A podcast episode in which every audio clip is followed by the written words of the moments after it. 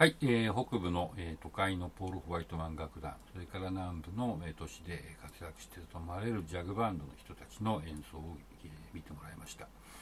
えージャグバンド面白いでしょ、あのーこれって、まあ、今でも実はやってる人結構多くて、まあ、趣味でやってる人が多いんですけど日本でもね趣味でこのジャグバンドやってる人って結構いるんですよ。であのーまあ普通の楽器としては、ね、ギターだったりバンジョーだったり使うんですけども、まあ、あとは、えー今のウォッシュボード洗濯板とかカズーとか、えーあの本当にジャグを吹くとかあと,、えー、と金属製の、えーまあ、ブブリキでしょうけどもたらいですね、えータブ。たらいをひっくり返してそこにその、まあ、アメリカの掃除用の、えーモップっていうのがあってその柄をつけてですね。で結構長いんですね。1メートル80ぐらいあるって。でそこに紐1本あの湯いてでそれをブンブン引いて一元ベースにして使うとかね、まあ、そういうなんか家財道具をうまく使って面白くやるっていう番組なんですけども、まあ、非常に見た目も面白いし音楽も楽しいっていうんで、えー趣味でジャグバンドをやってる人は、え世界中にたくさんいて日本でもですね、えーアマチュアのジャグバンドが集まって、え日本ジャグバンドフェスティバルなんていうのを横浜でやったりしてるんですけども。まあどっかで見る機会があったらぜひ、えー見てもらいたいと思ってます。えーまあ、というわけで、まあ、今日はその WC ハンディに始まってですねそのいわゆるデルタブルースみたいなものが、えー形を、え変えて、まあ、ポピュラー音楽に限りなく近づけた形で、え世界中に広まっていったっていう話をしましたですので、えー、とおそらく、え日本にも1920年代には何らかの形でそのなんとかブルースっていう曲の、えー当時のレコードですね。レコードは入ってきたでしょうし、まあ、譜面も入ってきていたと思います。で、えー、と1930年代になると今度は日本で、えーなんとかのブルースっていう夜のブルースとか雨のブルースっていう曲が日本人によってブルースじゃないんですけどね形は、えー作曲されて歌われるようになりました、えー、淡谷のり子なんていうね、人がブルースの女王って呼ばれてたんですらしいんですけどもですからもう,、えーもう80年とか90年ぐらい前に、えー日本でもなんとかブルースは、えーあったということです。でえっ、とじゃあそのデルタブルースみたいなものがですね、え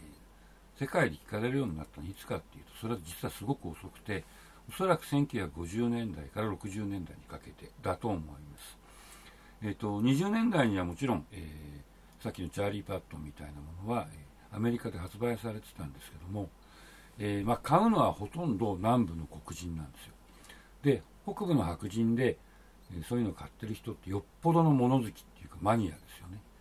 でまあそのごく少数のマニアが、えー50年代になってですねハリー・スミスっていう人がいるんですけど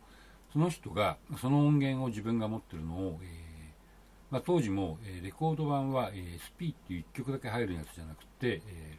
まあ片面に5曲とかね入る、えーいわゆる LP になってたんですけども LP3 枚組で、えーアンソロジー・オブ・アメリカン・ミュージックっていうのを作ったわけです。でそこにはその黒人白人問わず20年代の後半にその録音された南部の田舎の音楽がたくさん入っていてそれがですね1950年代にニューヨークとかボストンの都会の大学生たちが、えーなんていうんですかねアメリカのルーツミュージックとしての、えーフォークとかブルースを探求しようっていう、まあ、割とインテリの、えー人たちがでそれを自分たちのレパートリーにして歌おうっていう動きが盛んになってそこで初めてその白人の人たちがそういうものをちゃんと聞くようになったと。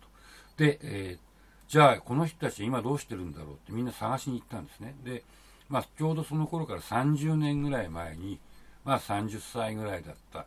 人たちが次々に、えーまあ、発見っていうのも変ですけど、まあ、南部の村で、ま、普通に暮らしてたんですけども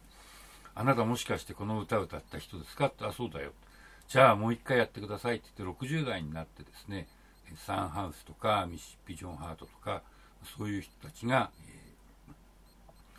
白人が主催するフォークフェスティバルみたいなのがあるんですけどそこにえー出て出たりテレビ番組に出たりして、えーすごく人気が出るようになって、まあ、みんな突然なんか60過ぎて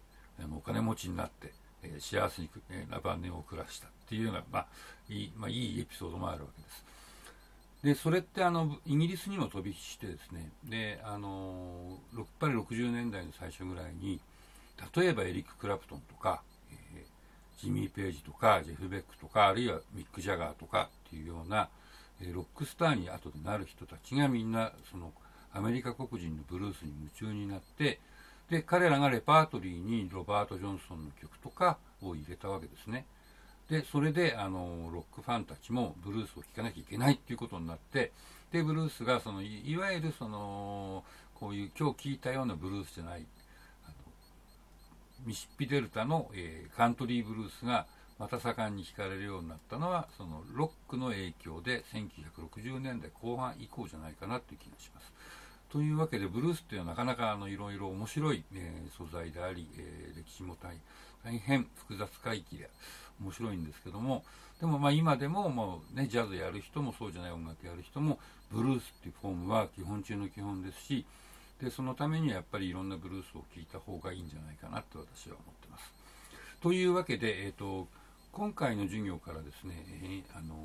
メールじゃなくてここに貼ったインプレッションカードっていうところに、え、授業のまとめとか、え、感想意見質問をください。あのこれをクリックして、え必要事項を書き込んで送信ボタンを押してくれると私のところにつきます。で、えーと、返事はなるべくちゃんとしますので、えまあ、メールと同じような形で返事をします。でもし、えーね、どうしてもなんかメールで聞きたいような質問とかありましたらそれはあのここのメールアドレスに送ってください。えー、というわけでその、えー、インプレッションカードも、え英語でも日本語でも、まあ、自分が得意な方の言葉で書いていただければいいかと思ってます。えというわけでではまた、え次の授業でお会いしましょう、えありがとうございました。